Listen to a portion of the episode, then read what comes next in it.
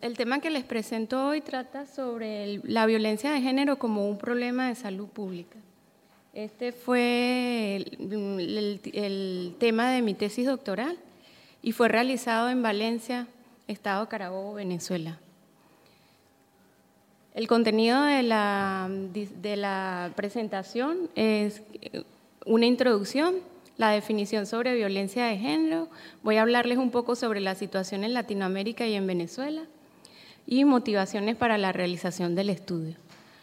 a grandes rasgos les voy a presentar la metodología, unos resultados los más significativos y las conclusiones. Em, en principio, Quisiera comentarles que violencia de género en Venezuela es el equivalente a violencia contra las mujeres y así lo tenemos establecido en la ley orgánica sobre el derecho de las mujeres a una vida libre de violencia. Yo sé que acá en Europa las, em, digamos, la discusión sobre género es, y la violencia de género están en otros niveles, pero por las características de nuestra región, las características que tenemos en Latinoamérica y que ayer estuvo Jonas mencionándola, cuál es la problemática de discriminación que viven las mujeres dentro de las universidades y, que cómo esta discriminación se puede volver aún peor cuando la mujer es afrodescendiente, indígena y pobre. Este, dadas estas características, nosotros utilizamos violencia de género como el equivalente a violencia contra la mujer. Entonces, la definición dice que, mm, que este aspecto comprende todo acto sexista o conducta inadecuada que tenga o pueda tener como resultado un daño o sufrimiento físico, sexual, psicológico, emocional, laboral o económico, la privación arbitraria de la libertad y la amenaza de ejecutar tales actos. Esto quiere decir que no solamente violencia de género es cuando se consume el hecho o cuando se realiza el hecho, sino que también cuando existe la amenaza de hacerlo. En cuanto a la situación de Latinoamérica, les voy a presentar algunas estadísticas. Eh, el primero habla sobre la rata de feminicidio. Esto fue un estudio internacional realizado con datos de 40 países. Es el reporte internacional sobre violencia íntima de la pareja. En lo que quiero mostrarle acá, lo que quiero resaltar, que en el ranking de países, los, de los cinco primeros países con, más, la mayor, los mayores asesinatos en mujeres, los cuatro de ellos son latinoamericanos. Y en el siguiente estudio, es un estudio de morbilidad, que es sobre enfermedad, que expresa eh, cómo ha sido la violencia contra la mujer en Latinoamérica y el Caribe. Tenemos acá que de las mujeres que fueron entrevistadas, y aquí participaron 12 países, em, entre el 17 y el 53% de las mujeres sufren violencia física o sexual por parte de su pareja o expareja.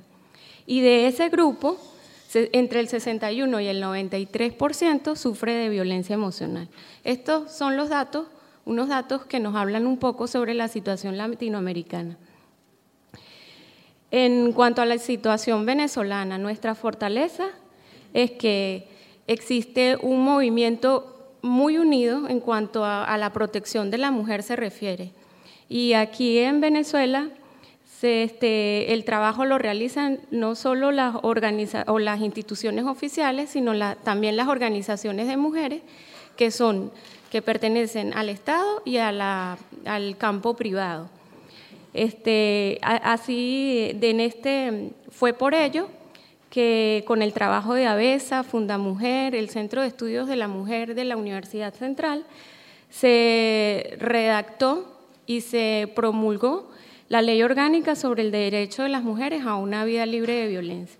Esto fue en el año 2008 y luego en el año 2009 la creación del Ministerio de la Mujer con la mm, realización de una gran cantidad de programas que tienen que ver con la denuncia de los casos por violencia de género, los eh, servicios sociales que se le prestan a las mujeres, este, actividades de tipo preventiva y también de tipo organizativa. Ellos también tienen allí programas de formación en cuanto a política, feminismo y este tipo de movimiento. Creo que en cuanto a la situación en Venezuela, nuevamente nuestras debilidades es que tenemos poca visualización del problema porque continúa el subregistro y esto este, lo, lo pude yo constatar cuando realicé la búsqueda para saber qué cantidad de mujeres morían en Venezuela a causa de la, de, la violencia. Conseguí que en los, em, digamos, en las estadísticas disponibles del Ministerio de Salud solo estaban eh, datos del año 2008 y la información que conseguí no mm, habla sobre los homicidios y suicidios en mujeres, pero no establece la diferencia entre violencia interpersonal o violencia de género.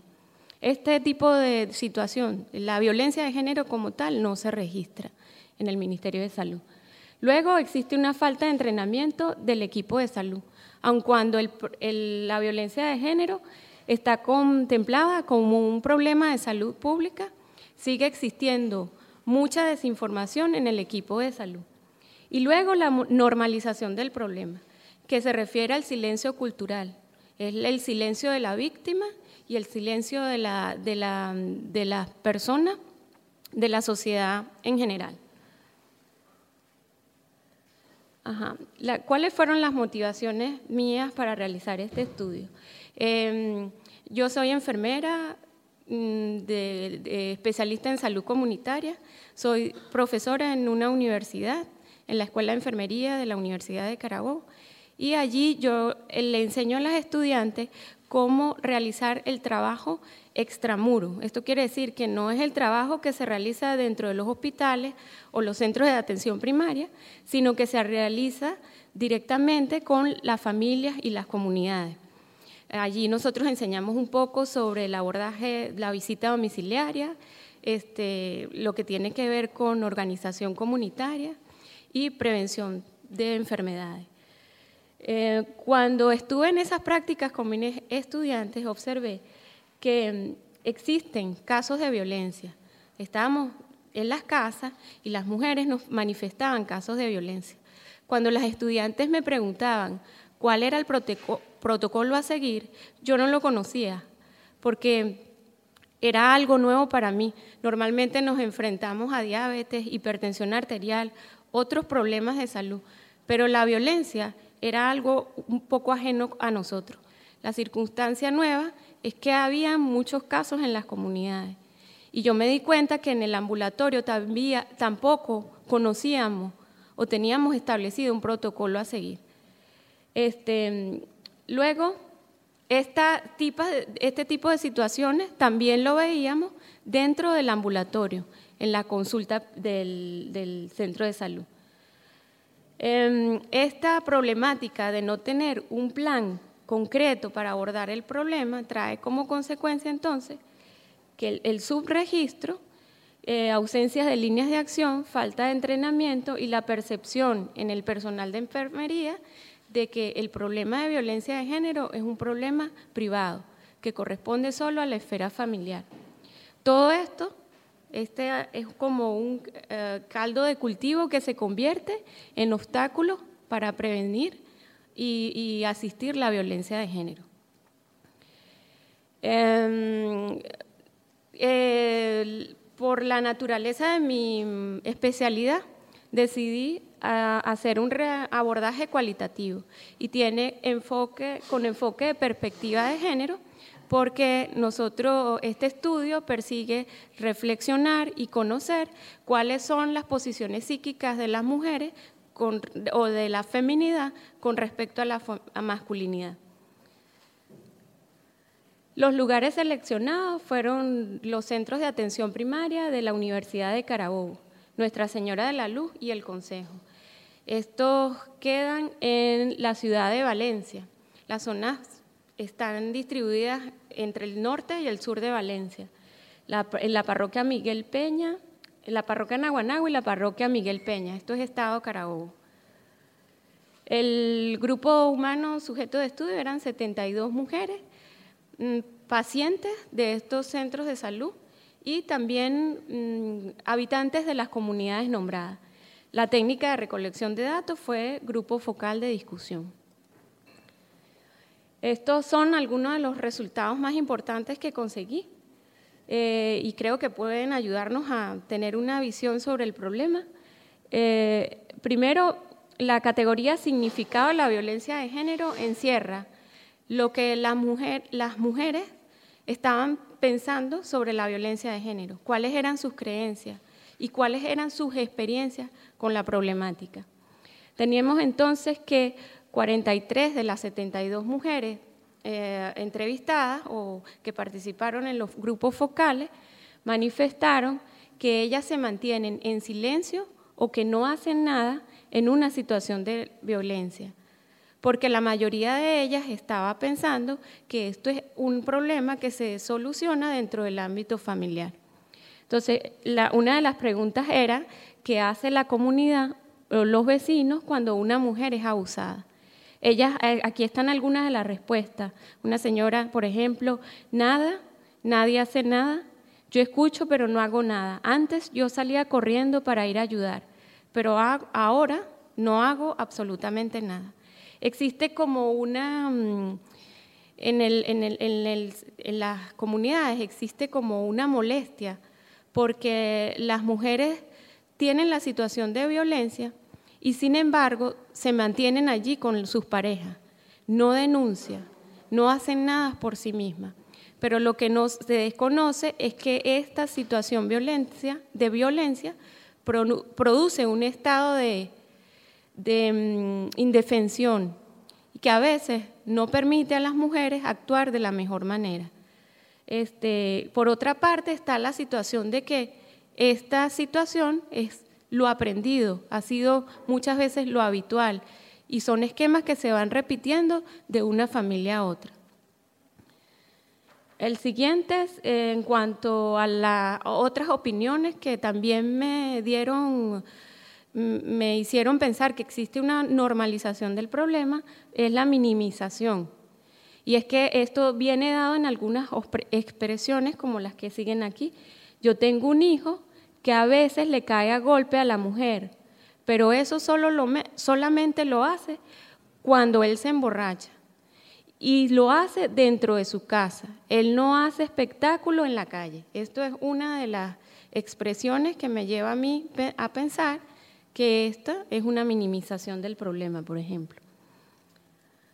Ok, la siguiente es la que también tiene que ver con el, el significado de la violencia, es la doble victimización. Y esto ocurre cuando una persona que es víctima de la violencia de género va a una oficina pública a, a denunciar la situación de violencia y se encuentra con algunos obstáculos que los, que los colocan los mismos profesionales que están atendiendo allí, llámese en la policía, en la defensoría o en el centro de salud. Ella está buscando ayuda, quiere una orientación y la persona que está allí simplemente la ignora. Entonces esto se traduce en una doble victimización. Hay gente que, hay las expresiones que tengo acá, dice, cuando yo denuncié a mi marido, la policía se puso del lado de él. Y la siguiente es, muchas mujeres denuncian y las cosas salen bien, pero hay otros casos que no reciben la protección de la policía. Hay que llegar al sitio con un golpe o medio muerta para que ellos te puedan registrar la denuncia. Esto significa que, eh, aunque esté establecido en nuestra ley, que la, que la violencia simbólica, que la violencia verbal, que la violencia psicológica es un daño contra la mujer, esto en la práctica no se ejecuta. Hay denuncias pues que no se ejecutan, no quiero generalizar. El siguiente es la aceptación del modelo tradicional, del modelo de género tradicional, y se refiere a los roles que juegan o que son asignados a las tanto a las femeninas como a las masculinos. Y en este grupo, la mayoría de ellas mostraron expresiones donde se puede observar que existen una especie de acuerdo con la mm, supuesta incapacidad del hombre para asumir tareas domésticas. Aquí están este, algunas eh, de las preguntas que yo realicé y las respuestas. ¿Podría alguien decirme cómo es la distribución de los oficios de la casa o del cuidado de los niños? Entonces, esta es una respuesta. Mi esposo estuvo un tiempo desempleado y tenía más tiempo libre que yo. Mi trabajo era muy fuerte. Yo trabajaba en la limpieza y cuando regresaba a la casa, yo lo único que quería era descansar. Pero yo tenía que hacer todos los oficios y no le podía pedir que hiciera nada, porque era capaz de golpearme. Mis hijos aprendieron como él. Él no hace nada. Ellos no golpean a las esposas, pero no las ayudan en el hogar. Esta, mm, en, este, mm, en esta parte, ellas también se culpabilizaban por la reproducción de estos patrones. Decían, como la madre es la responsable de asumir las tareas domésticas, los cuidados, la crianza de los niños y todo lo que el cuidado de los enfermos, el cuidado de los ancianos, toda esta responsabilidad es como un chip que viene incorporado en el cuerpo de la mujer cuando se nace mujer. Así es, por lo menos, es lo que yo puedo percibir en mi cultura. ser mujer es sinónimo a todos estos roles que hay que cumplir. Y en el hombre está asignado por su supuesta, em, digamos, mm, carácter agresivo o dominante, ellos están dispuestos más a la calle, a lo público. Bueno, luego de más o menos indagar sobre cuál era el resultado, eh, conseguí que hay víctimas de la violencia de género. Y quería resaltar aquí solo, voy a utilizar solo dos ejemplos. El primero es dominación y control, que no obedece a una violencia física, sino que más bien es una violencia subterránea, oculta, que también hace el mismo daño a nivel mental, pero que no puede observarse.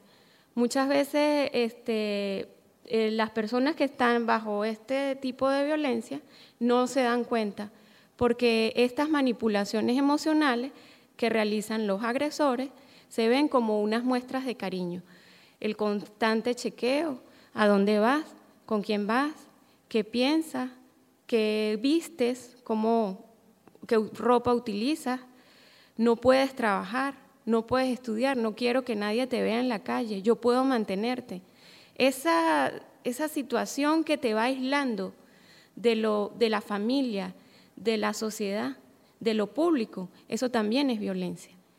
Y también causa daño a nivel mental. Este, hay unas, algunas expresiones, a mí me gustaría seguir estudiando, pero mi esposo no me lo permite. Yo no terminé mis estudios y no he podido trabajar porque mi esposo no me lo permite. Es una persona que está siempre pendiente de mí. A cada momento me llama para saber cada cosa que yo hago. A veces para mí es muy difícil venir al médico, hacerme una citología o cualquier otro tipo de control. La siguiente eh, categorización es la violencia física. Y en esta es la más terrible de todas porque incluso puede desencadenar en la muerte de la persona. Este, las mujeres que realizaron testimonios, y quiero resaltar que esto ocurre creo que en Venezuela por nuestra por, nuestra, por nuestro carácter, pero es muy difícil hacer grupos focales, aplicar esta metodología y obtener testimonios de personas que digan que han sido eh, violadas en alguna de sus formas, mm, por física, mm, de manera física, psicológica, es muy difícil obtener testimonios cuando se está realizando eh, una discusión en grupo. Sin embargo, muchas mujeres dijeron, muchas de ellas manifestaron tener el problema o haberlo vivido. ¿no? En total fueron 20. Y ellas decían que eran víctimas de los abusos físicos por parte de parejas, exparejas, hijos y nietos. Em, en total de la muestra que yo manejé, o la población que manejé, en total eran como eh, digamos, 72 mujeres, y de ellas, nueve eran mujeres mayores de 65 años. De esas nueve señoras, cuatro eran maltratadas. Habían sido maltratadas por sus parejas o exparejas y actualmente eran maltratadas por sus hijos y nietos o nietos. Aquí, tengo unas expresiones, yo tengo ese problema, mi esposo me golpea, nosotros utilizamos el término me pega, mi esposo me golpea, yo vivo mi vida llena de miedo. La otra participante, mis nietos de 31 y 32 años de edad me golpean y ellos le golpean a mi hija también. Eh, la otra participante, en 32 años de casada, por supuesto que nosotros hemos vivido la violencia física. Esa es una forma de normalizar la situación. la siguiente categoría muestra las sugerencias que dieron las personas participantes en los grupos focales para superar la, o para mejorar el abordaje de la violencia de género. Ellos hicieron sugerencias sobre prevención comunitaria, participación comunitaria e intervención en casos por violencia de género. la primera, que era prevención comunitaria, las participantes comentaban sobre la importancia de implementar las actividades educativas.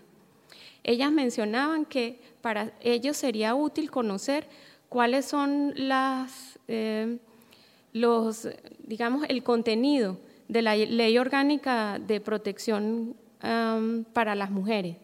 Ellas necesitaban esa información. También querían información sobre los sitios donde podían eh, realizar las denuncias y los programas sociales que existían en, nuestra, en nuestro país. Y los otros tópicos sugeridos eran cultura de paz, técnicas de control de la agresión en la relación de pareja y familiar, autoestima, habilidades en la comunicación e información, sobre consecuencias de la violencia e información sobre la consecuencia de la violencia en la salud y la vida de las mujeres. Esa era, digamos, la temática que ellas sugerían.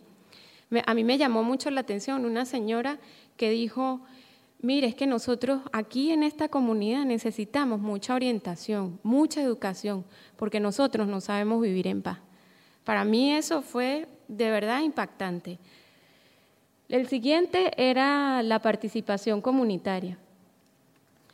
Esta, especialmente este aporte lo realizaron las mujeres que eran, tenían alguna actividad, digamos, que eran activistas en una, alguna organización comunitaria.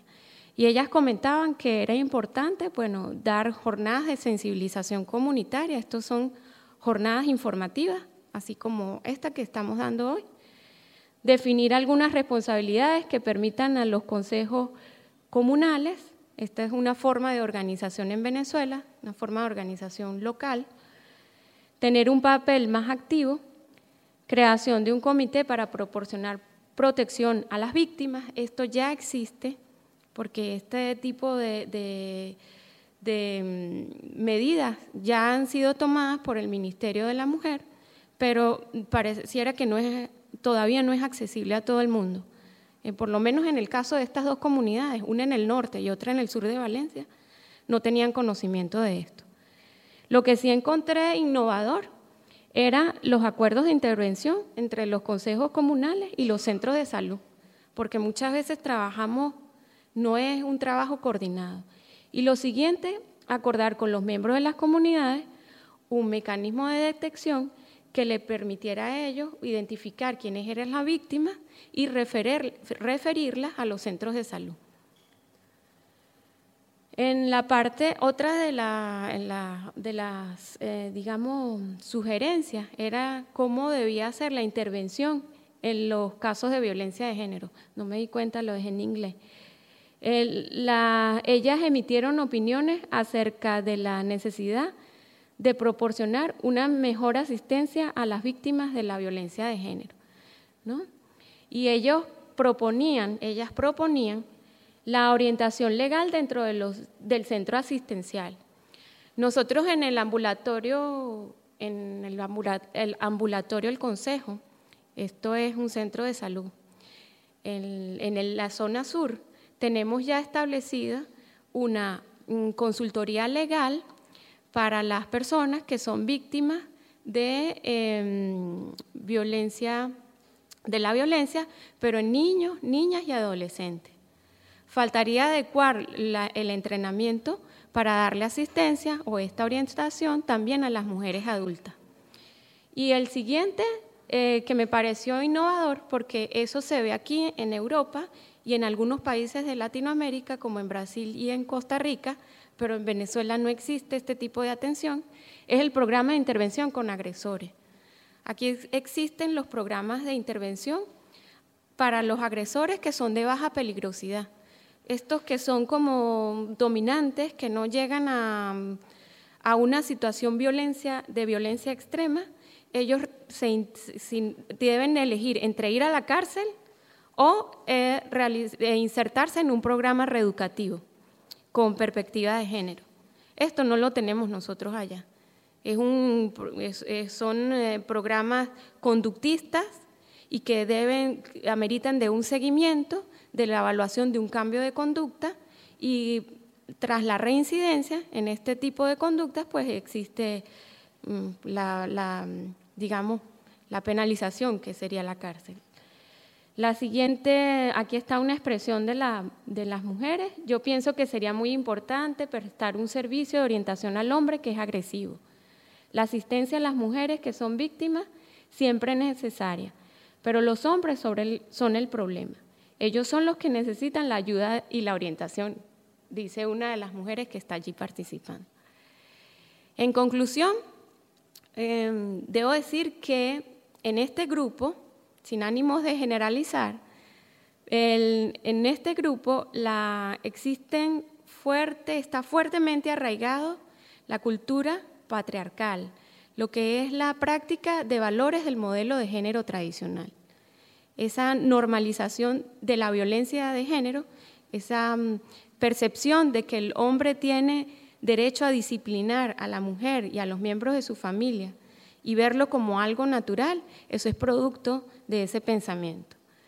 Y en segundo lugar, la segunda conclusión es que eh, estos elementos que me han dado las mujeres participantes eh, son una expresión de la necesidad que ellas tienen y pienso que es factible eh, reorientar la actividad enfermera para mejorar la asistencia a estas personas que son víctimas de la violencia de género. Para finalizar, bueno, una foto de una hermosísima playa, Los Roques, Luis Fernando, ¿tú la conoces? Queda al norte de Venezuela. Muchas gracias.